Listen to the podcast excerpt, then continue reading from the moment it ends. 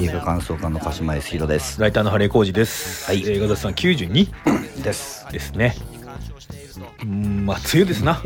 もうね雨がね今日も降ってますが、勘弁してほしいですよ。まあ、ジメジメジメジメジメジメしてますよ本当にね。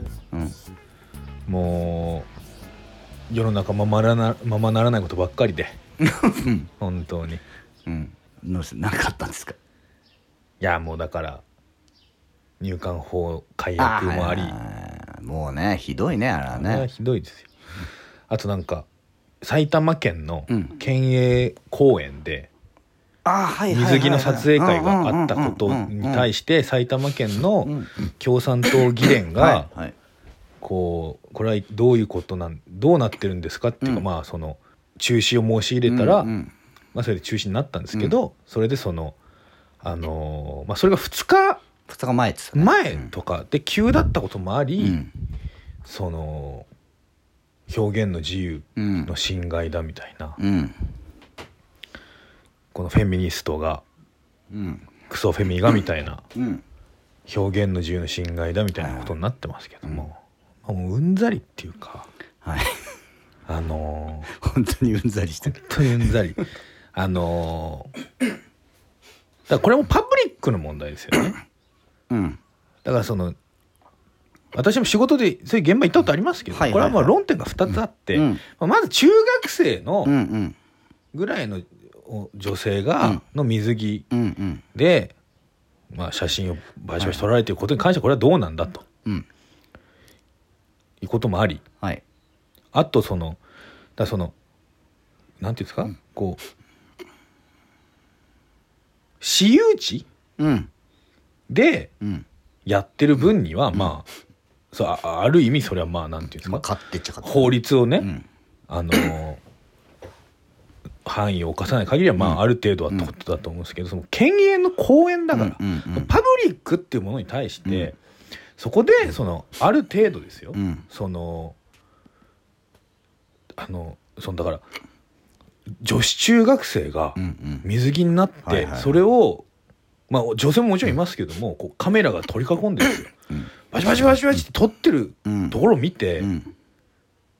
あらいいよあらいいわねって全員がお 思うかってやっぱそれそうじゃないわけそそれは。それはそう。だからさはい。まあ確かにそうそう考えると、うん。普通の公園でそ撮影会じゃなくても、うん。単に女子中学生たちが何人かうん。水着になってたら「うん。おいおいおいちょっと待って。うちょっとちょっとちょっと。こんなとこで水着になるなよ」って言う言うわな。いやそうなんですよ。だからそのこそうじゃなくても例えばえっと去年のハロウィンに USJ で、はい、えーかなり露出の高いはいはいコスプレで、うんあのハロウィンですってやってた女性、まああれはでも成人してる女性だと思うんですけど、何人かはうん。ネット上で叩かれたんですよ。うんうん。しかも男たちがなんか調子こいてんじゃねえっていうかそのなんかうん。そのパパ活やってるようなみたいな、うんはしたないわらみたいな感じでガンガン叩かれたのに、うん今回は表現の自由の侵害だみたいな感じでうん怒ってるんですよ。表現の自由じゃなくて、うん。俺が好きなことを中止するなってことじゃないですか。まあそうだね。これはやっぱりだからゃうよね。なっちゃいますよね。でしかもまあだからこれは別にネット上の声っていうのを、だからその別にその USJ のハロウィンには何も言わなかったけど、うん。今回言ってる人もいると思うし、うんうん。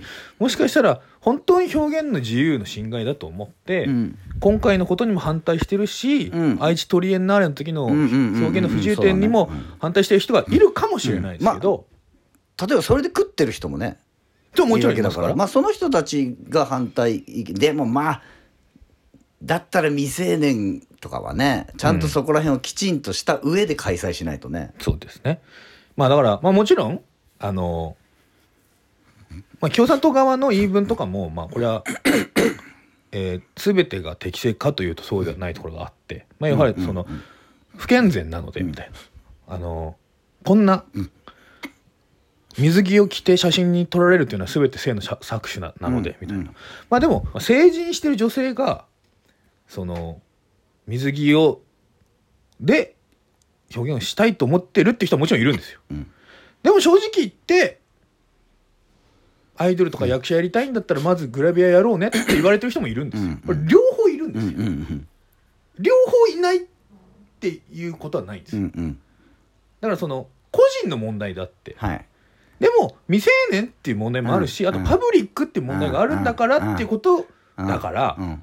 でしかもそれをフェミニストがまた何か言ってるよってまた大きく見ちゃうと意味が分かんなくなるんですよね。うんとかねもう本当にいろいろ勘弁してほしい。だからまずはうん、まずこのう公的な場なわけだからそうですよ。でそれ多分さはいあのその意見に反対してる人はさ多分、うん許可は取ってるよってことだと思うんだよねそうそうそうそう。だからまずそこだよね。そう。だからこれ許可はなんでまずなんでそう。許可したのってだからまず県も問題が、うん。県の公園の運営も問題があるから、あのななんとなくいいですよってしちゃってたんなら、うん。でこれって適法じゃないですよね、っうん。ていうかそもそもその条文にないとしてもうん。問題があると思うんですけどって申し上げがあって、うん。例えば「あやべえなんか言われちゃったから中止しよう」ってうん。県が判断をくわうん。下したんだとすればですよ、その何のももしかしたら法的な根拠はないけどなんか言われたんでっつって、中止するんであれば、うん。そこは主催者に保証はしないといけないと思う。そうだね。そう。ん。それ、まあ、おお金の問題になってくるからね。そう。一旦 OK しちゃってるから,、うん。それはそれとして保証しないといけないですよねってこととグラビアをって健全か不健全かって問題はまた全然別の問題だからそうね。そう。グラビアを健全と思うか不健全と思うかって人それぞれだこからね。れ人それぞれ。だからい嫌な人は見なきゃいいっていう法則でいけば、じゃあ公の公園でやるなよって話そうそうそう。になるしねはい。撮影ブースとかね。まあ別におなんかもうちょっとそれこそこうななんですか？こうゾーニングできるような場所があるはずですから、そこでやればいいってことなんですけど。そこもねだからそういうのがやっぱりだちゃんとしてないよね。ちゃんとしてない全体的に、であれでしょ？もうその入管法だって。もう全部嘘だったみたいな。うん。全部嘘だったのに多数決で。だから民主主義は多数決じゃないですよってことなんですよ。そうですねということで、今回は「ザ・ウィッチの。関係ない。関係もうちょっとこのまんまだとね本当にねあのーあのあれを見てください。マイスモールランドを見てください。そうですね。ん入管法に関してはマイスモールランドを見てください。何が起こってるか分かりますか？はい。いや。はい。ザ・ウィッチということで今回は、えー韓国映画ですね、はい。2018年のうん。キム・ダミさんがうん。一躍スターダムに上がった「ザ・ウィッチ」のはい。続編。うん「ザ・ウィッチ魔女増殖」はい。でもこれ現代はあれですよね「ザ・ウィッチパ,、えー、とパート2」うん「The Other One」うん。だからまあもう片方のう別の話みたいなことだよね、増殖っていうのはなんか ぞなんか なんかねなんか変な。増殖？増殖は別にしてない。でも増殖してたのかな？あそこのラボみたいなとこで。でもあれはでもワンワンの時からだって別にまああるでしょ、そうか。あああのアークっていう施設あるね。うん、じゃあ増殖じゃないね。増殖じゃないんだよな という感じなんですが。はい。増殖って言われるとどうしてもやっぱあの呪音のあのビデオ版のはいはい。かや子がめちゃくちゃ増えるっていうやつを。そうね。めちゃくちゃ増える感があるそうそうそうそう。しかもザ・ウィッチ魔女魔女増殖ってめちゃくちゃ言いにくいし。そうそうそうそう。まあまあまあまあまあまあ。どうどうでしたか？あのまずはその、うん。最初のやつはキム・ダミさんが主演の。あれは本当に面白いですよね。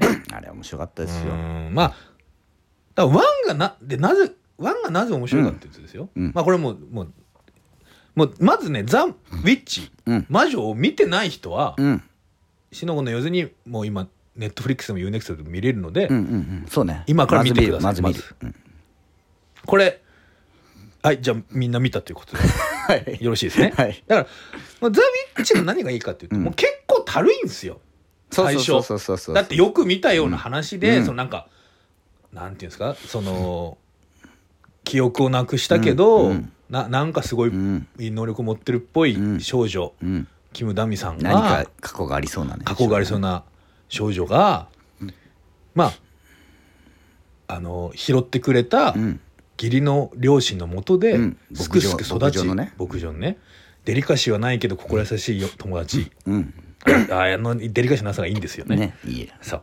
そのと仲良くやってたんだけども、なんか組織みたい。ひょんなことから。そのひょんなこともね。そう。なんかなんかその。ひょんなことであからテレビで超能力を披露して。しまっったんてだよひょんなことからね、で組織に追われるというね。うん。こんな漫画でも映画でも腐るほど見てきたなと、まあ、超能力少女ものですよね、それこそ昔の土曜日の9時に日テレでやってた感じの、うんなドラマみたいな、うんうん。そのなんかまあ使い古された設定ですよね。うんうん。だし、その映画のおあの雰囲気もさうん。割と80年代の邦画みたいな角川映画みたいなああ角川映画っぽい。ああいう感じなんだよね、うん。あの友達のキャラクターとかも角川映画に出てきそうな感じだそう足立みつる漫画的なノリもありますよね。ああそういうのも友達だからも感うお割と日本のは80年代カルチャー、がねサブカルチャーで固めましたみたいな、うんみたいな。そこでやっでキム・ダミさんが歌う。だキム・ダミさんがほぼデビュー作なわけじゃないですか。はいはい。でそこで歌うシーンもあるし、そのやっぱ角川映画っぽいですよね、アイドルっぽいね。アイドル映画っぽいアイドル映画。この子を売ろうみたいな感じうそうそうそうそうって思って見てたらだよね。って思って見てたら、まあ、案の定、うん。家を組織に襲撃され、うん。そこでうん。主人公の能力がうん。開花、はい。ででもやっちゃった時手を見た見てたりとかするから自分でも信じられない、まだ制御できない、うん。みたいな感じで、秘密が知りたかったらついてこいって言われて、うん。組織のうん。ラボみたいなところに行って、どうなるの？と思ってたら、やっぱり探す手間が省けたわみたいな。えだよね。そう。これね久々に見返したんですよ、うん。まあ、私2回目ですよ、うん。初見のね、私パパートナーと一緒に見てたら「はい。え？っ!」って言ってました。実際に。実際に。実際に。いやあ言うよ。やっぱり言うよな。言うよ。あそこのその今まではねこう何も知らないん。という感じのキム・ダミさんが、うんこうもうニヤってしたところでもううん「えっ!」って言ってた。のそれもう最後の方だからね。そ うでまあまあその前にその大どんでん返しがあるんだけど、うん。大どんでん返しというか、うん。えこいつの方が悪かったの？みたいな感じだとかさ。あ悪かったというかね。一枚上手だった。うんこいつ計画的だったのかっていうのが最後に分かるんだけどう。ん。その前のそのずっと80年代アイドル映画みたいな感じで来て、まあ、80年代アイドル映画は面白いですから、うんだからそそれなりにそこも面白いんだけどそのパートも。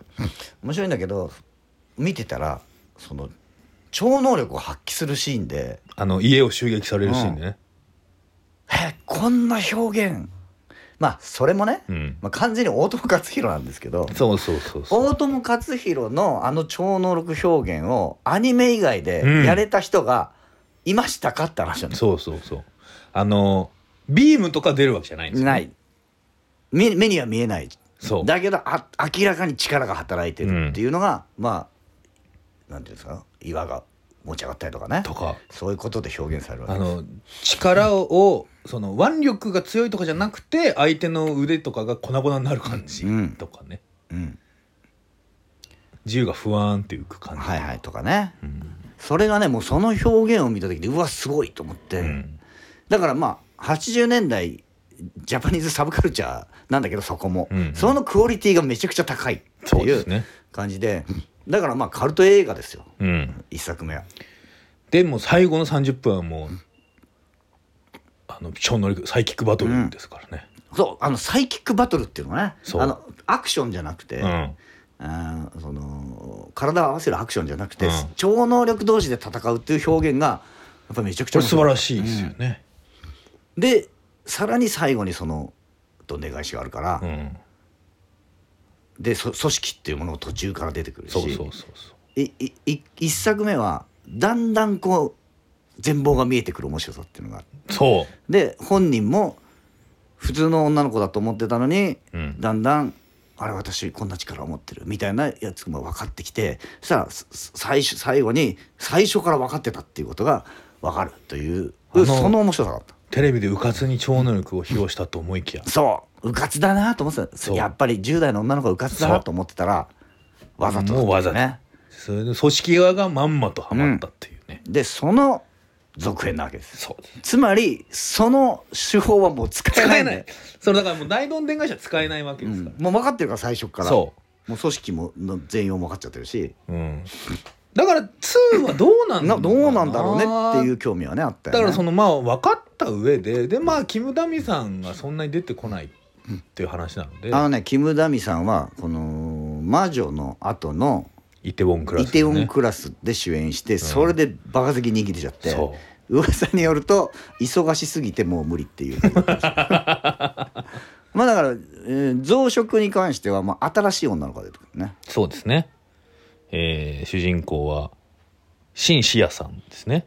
この子もだってもともとは素人の子なんでしょ？うんだからまあこれでこれで選ばれた選ばれて出てきた子でしょ、はい。すごいよね、うん。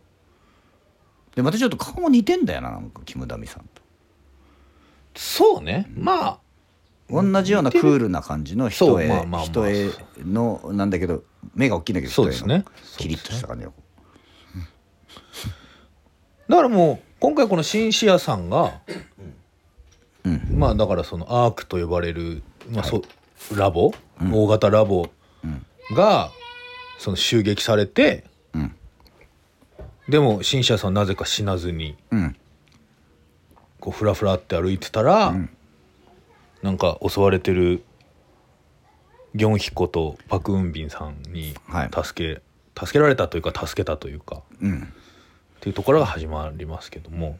あれはだからバクさんはヤクザかなんかに身柄を拘束されて連れて行かれてたんだよね。そうだからパク・ンビンさんはそのお父さんの土地をだあれあそこチェジュチェジュ島ですよね。多分あの韓国のリゾート、はい。まあ日本の沖縄みたいな、うんうん。そのでお父さんの土地があってそれをおじさんのヨンドゥっていうね、うんうん。読んでね。ヨンドゥ。あのガーディアンズのヨンドゥ。うんと同じ名前のおじさんがそこの土地をうん。買ってリゾート地にしようとしてるんだけど、うん。渡さないっつってるから、うん。こう嫌がらせされたり、あの誘拐されたりしてる、でその誘拐されたところを誘拐されて連れてかれる途中でそのそうそう。シンシアシンシアさんが。シンシアはこれ役者さんの名前。役者さんの名前が、はい。なないです名前が。あないんだ、はい。あないんだっけ？少女って書いてある。はいシンシアさんがふらふらとこううん。多分アークから逃げ出してきて血まみれなんだよね。そうですね。血まみれのままふらふら歩いてるところを車が通りかかって、うん。で、まあ、見られたからっつって乗っけ乗っけられ、うん。乗っけられて連れてかれるんだよね一緒に。でそんそこでヤクザのやつらを一網打尽にしちゃうんだよね。そうですね。まああれもいいですよね。だその ハイエースみたいなうん。バンがバーッと走っていくんですけど、あのドアがバーンって吹っ飛んだと思ったら反対側のドアもバーンって吹っ飛んでて、後ろがバーンってまた吹っ飛んであれ景気いいシーンだなだからあの1作目はもう最後の30分ぐらいまで全然派手なシーンなかったんだけど、今回は割と初手からまあねでもまあ逆に言うとそうするしかないってないよね。もう分かってるからね。うん。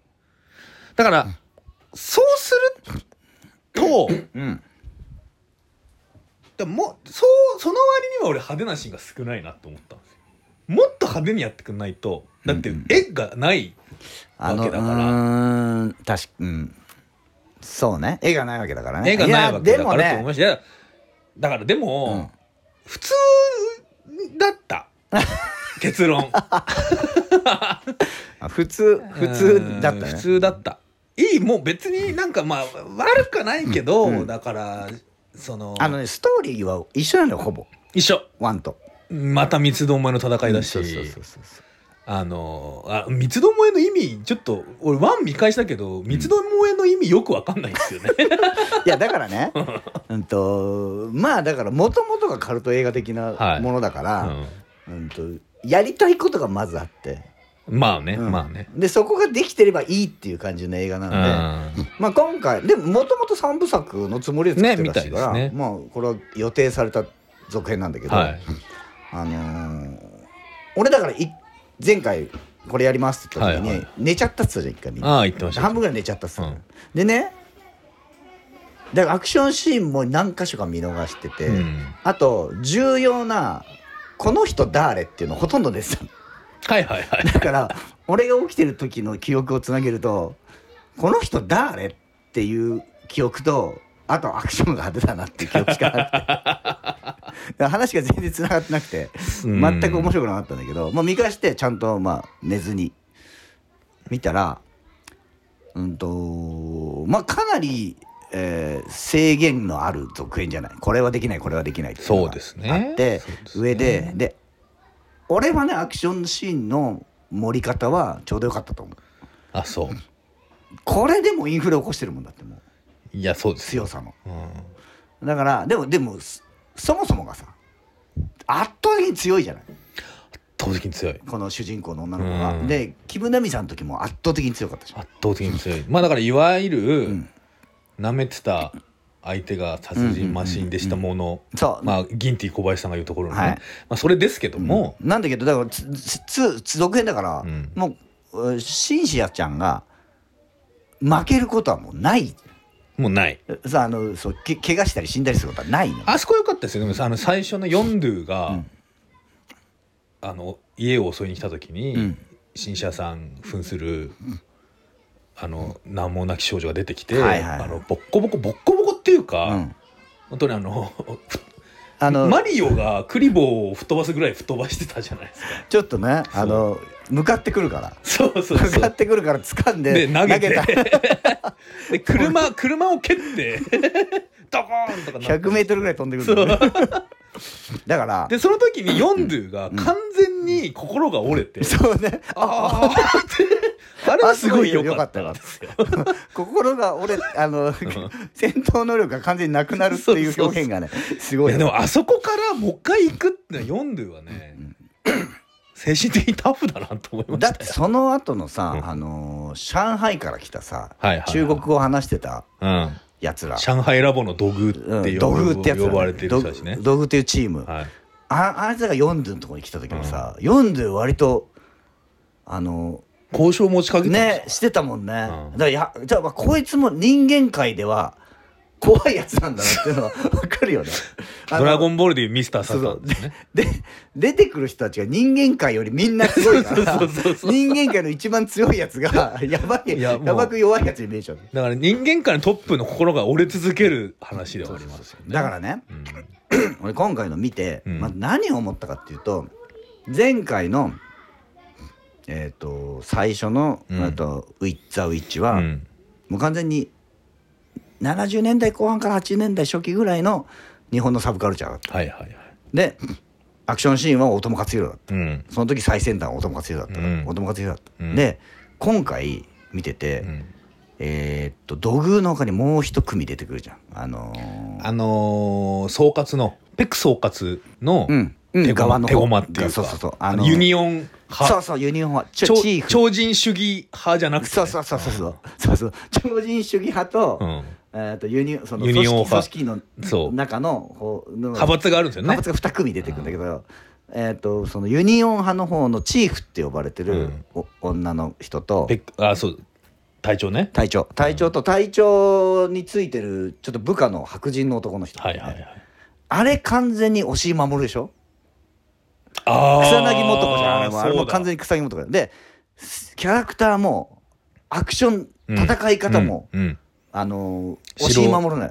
城政宗的なね。そう。そう押井守的なアクションするの、で土偶は「ドラゴンボール」以降のアクションするのああそうですか。みんなボーンって飛ぶし、はいはいはいはい。でボーンって殴る殴るし。うん、うんうんうん。であの無敵じゃない。はいはいはいでなんかあのバーンとかやられて最後死ぬ時は「うっ」みたいな、はいはいはい。ドラドラゴンボール以降のアクション。ドラゴンボール以降のジャンプ。なるほど。でえっ、と最初のあーだからシンシアちゃんはまだアクションがね大友克洋なの。はいはいはいはい。だからこれ日本のサブカルチャー漫画のアクション漫画のあの時代時代を追ってってる感じがして、ね。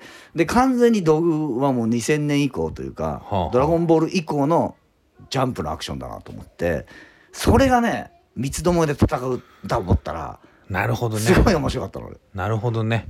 そうかだからシンシアさんのあれは格闘技とか肉弾戦は一切しないですそうそう、ね。超能力だからね。そうそうそう。ああの相手に触れないというか、うん。で、えーチーフのところはやられてもむ不死身の体だからやられはするんだけどそう。死なないっていう。あと軍隊的な、うん。うん、であのね白人の部下とチーフのそのちょっとコメディ的なねバディ感もね、あれもちょっと広角機動隊っぽいもんね。ああぽいぽいぽい。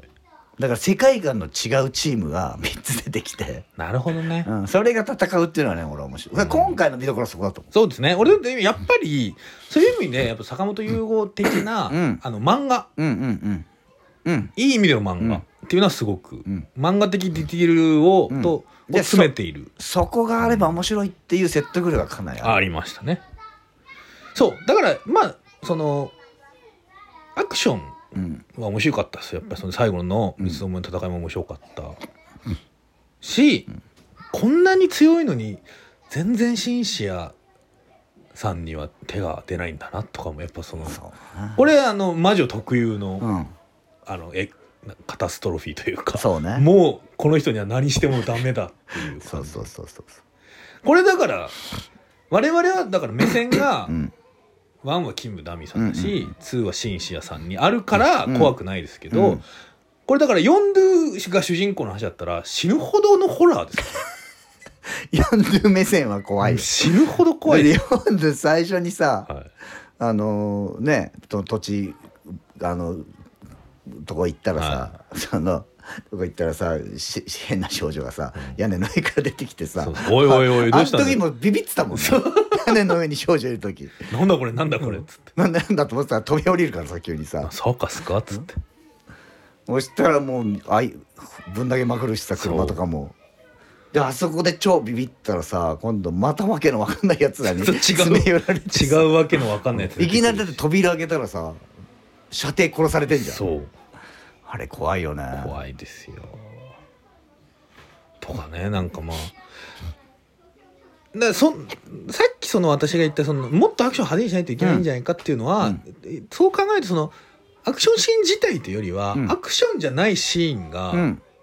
なんか打足が多いっていうかあのスーパーで試食するシーンとかなんか、だからそれあのハリエがあれだね「ベイビー・ワルキューレ2ベイビー」を見た時にあそうそうそうそう思思っった。たこのこのギャグいるっていう。そうそうそうそう。長いやつなんか何回試食するの？面白いでしょう。面白いでしょうパートでしょそう。てかそれこそあれなんて今までそうもう映画でも漫画でもアニメでも腐るほど見てきた、その、あの施設で育てられた人、カルチャーギャップ表現でしょ。ー そうだね。そう。なんでそそこのカルチャーギャップはあるのに、なんか勝手に食ったりしはしないのかみたいなそのね試食試食待つ試食を待つのかみたいな。そそれ恣意的な だから施設でも一応教育はされてたんいじゃないやまあまあそうだと思いますけどね。いやだからそれはそうなんだよね。最初にそのだからパク・ウンビンさんの家で弟と一緒にご飯食べる時も、最初手をつけなかったから、うん。そうた食べていいよみたいになるまで手をつけないとかね、はあったんですけど、うん。あともうまあ多分いそういうし食事らしい食事はしてないんでしょ、ああそうでしょうね、うん。なんかもう栄養栄養素を入れるみたいな。たいなのとかね。あとそのなんかねあのー屋根の上で手が触れ合ってみたいな。いるかこれっていう。昭和の恋愛表現そうそうそうそうあれはでもやっぱりそれはもうそのやっぱ80年代とかのカルチャーじゃないあとそういうのやった割に二人とも死ぬしなみたいな、うん。あまあれでもさ最まあ、後いなくいななってるか、くあったりからね、まあ、死んでるかどうかわかんないですけど、あとヨンドゥにヨンドゥが交渉するじゃないですか土偶たちと、うんでなんか「俺は役に立つ」みたいな、じゃあちょっと行ってみ」みたいな。気に入ったらいいものをあげるみたいな感じでこうなんか薬うん。みたいな、あこれでヨンドゥもうん。超人化して、って思うんですけど、で実際にあの最後のクライマックスの戦いのところ,、うん。ところでヨンドゥにその超人たちにあわ、現れるあの血管がビキビキってなるの現れてた割にヨンドゥが全然強くなかったなっていうのもありましたけどね。読んでだから超人化する前にやられたんじゃないの？あそういうことですか、うん、倒れてる時にビキビキってなってる時にさとどめ刺されてたあそういうことまあでもそそれでそれプラス最後にキム・ダミさん出てくるから、うん。多分シンシアに太刀打ちできるのはキム・ダミさんしかいないっていう状態で最後に出てくるわけ。だからあれが共闘するのかどうなるのかね。ね反発するのかっていうのが分かんないさすがにキム・ダミさんが悪い人すぎるってかわかわかんない。悪い人なのかどうかもわかまだんないけど、分かんないよね。なんか悪い人っぽすぎるっていうのありますけどねだってワンでも最後あれですよ、うん。あの友達に向かって手振って走って、はいはい。だから別にあのキム・ダミさんのあのキャラクター自体はだからあのいや知恵はもちろん働くわけですよ。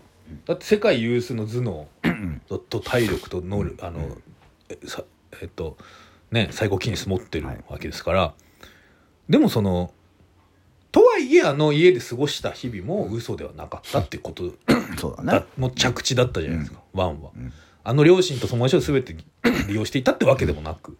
うん。だからそこは人の愛情みたいなのは感じていたってこ感じていたってことですよね。でもなんかその2でで最後出てきたキム・ダミさんがそのし死んじゃったシンシアが、んさんがそのふ死んじゃった2人を見てああって悲しんでるのを見てなんかまあできないことはないけどみたいな。なんか冷たすぎないって思う。シンシアだからまあやっぱりもともとはあだから復讐をするために計画を立てたわけじゃんずっと。あキム・ダミさんのね、キム・ダミアさんはね。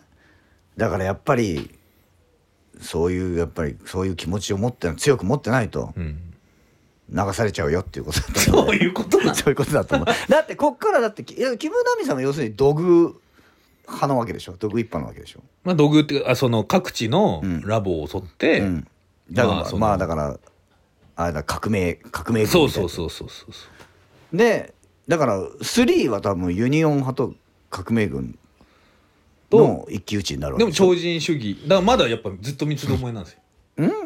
そうなの？シンシアがだだから多分シンシアがユニオン派に行ってキム・ダミが土偶派のキム・ダミと一騎打ちじゃない、いやなんかこれ別だと思いますよ。その会社の中で、うん。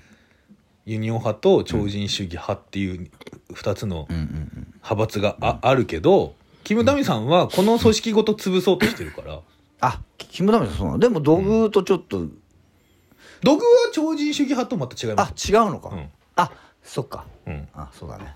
そうです。でまだ謎での超人主義派の、うん。なんかあのイケイケメンっていうか。あイケメンがいたね。あ。少佐？そうか。あの人がたが多分超人主義派。あー。じゃあ超人主義派とユニオン派が手を組みそうな感じもあったね。ありました。最後。でね。はい、だから組織あの組織会会社っていうか、組織 VS うん。革命革命軍になる。みたいなことかもしれない。うん。なるほどね。まあだから三部作のに二つ目ってこれぐらいだよなって感じもしまあそうだね。はい、でもだからそ俺はそのそれぞれのキャラクターに合ったアクションの作り方っていうののが面白かったかな、それはそうですね、でもまあアクション見る絵アクション見る映画だ、まあだと思う。だからそんそのこのパク・フンジョン監督は1975年生まれなんでおおまあだから俺より5歳下だ。そうですね。今48 47歳8歳とか、まあだから同世代ってわけじゃないですけどまあベイビー・ワルキューレさんと融合。いや監督よりは全然上よ、全然上ですけど。うん、だからやっぱ80年代カルチャーの人なんだよね。まあだからそういうでもその同時になんていうんですか。まあ MCU とかが、うん。まあ、めちゃくちゃそのアメコミ。まあもちろんアメコミなわけですけども、そうじゃないそのある種アジア的なコミック、うんうん漫画。うんジャパニメーションとか漫画漫画。のの世代じゃない？一番。そうですね、だからにやっぱり今回も、うん、とだからその俺はもうその「ドラゴンボール」以降のアクションってあんま受け付けないのよ、はいはいはい。まあ、早すぎるし、うんもうとにかくパワーパワーだから、あんま受け付けなくてだから今回もそああやっぱそっちになっちゃったなと思ってそのアクションを派手にしようと思うとやっぱこうなるのかなと思ってたら、やっぱ最後シンシアちゃんは大友克洋的な、うん80年代的な戦い方をしてくれてそれそれがそっちのが強いっていうんだったからあのそれはすっきりしたんだよ。土偶の男性が完全になんかこう、なんか粉々にされてましたか？ら、はいはい。かか風みたいな中に入れられてなんか。土偶のチームは良かったよな。い俺や良かったっすよ。あのキャラすごい好きだった。あのね土偶の中のリーダーっぽい女性、うんうんすごいあのちょっとサイコな感じうん。もしつつね、ね良かったよ、ね、あの車の中でなんか、喧嘩してみなよ。あれね。あれ怖かったです。ちょっと北の映画っぽい。そうそうそうそう。だからさあれあれ。最初のさ、うん。バスで行くとこはいはいあれバはい。はいトルロワイヤルでしょ完全に。ああなるほどね。だからなんかそういう80年代邦画のもうあるのか。な感じもあるんだよね。あとやっぱあのシーンを見てるとね、あるあれ相当前の80年代年代後半ぐらいのうん。設定設定だと思うんですよ。多分そのカセットを聞いて。ああそうだね。カセットウォークマンとか聞いてるけどあそうお母さん。っていうかうん。カセットウォークマン聞いてるけど、でデジタルにしなさいよって言われてたから CD ウォークマンぐらいの時期なんですよね多分、ああなるほどね。そうすると90年80年代後半。まあか90年代ちょい、ぐらいかな、うん。やっぱあのバスの中ですごい踊るんだなっていう韓国のカルチャーとして。あの母なる少年のラストシーンを思い出しましたよねあれは。確かにね、うん。わけのわかんないリズムのちょっとポンチャック ポンチャックするね。とかトロうん。つきんとか言うのかな？トロッとか。でやっぱすぐ踊るっていう。ああのバスの中で踊るシーンを見るとなんかテンション上がりますよ。韓国映画を見てるなっていう。はいはい。あのお母さんも謎だよね。だって最後に目がパッて開いたのはあのお母さんでしょ。うん。どうなるかですよね。でそのだからそのキム・ダミさんがお母さんを探してるっていうのも、うん。いわゆるそのだからなんていうの？親文字通り親を探してるのか、うん。そういうことじゃないのかっていうこともありますから、そうだね。うん。でまあなんかその監督は魔女ユニバースにしたいって言ってるらしいからね。あそうなんだ。10作ぐらいはもう構想あるらしい。へえ。じゃあこれも坂本優吾ユニバースと合流して。ああいいね。魔女 VS ベイビー・ワリキああいいですねそれは。それぜひやってもらいたいこれぜひやってもらいたいですよね。漫画漫画映画として、これはほ最高の褒め言葉として漫画映画。です、はい、いや本当にねあの漫画的な表現を実写でやって、うん。こんだけしっくりくるようにできるうん。人がいるんだなってやっぱ一作目見た時思ったもんね。そうですね。ということで魔女についてはまあこれぐらい まあまあまああのなんていうのそのシリーズもんとして楽しむ分には全然。そうっすね、うん、そうっすね。だから one 好きな人はまあ見て。うん。だから、うん、あの圧倒的に one のが面白いですよ。だからあの、だから two 気になったなっていう人も絶対 one は。見てから見えてきてとて気分で眠る。ことができた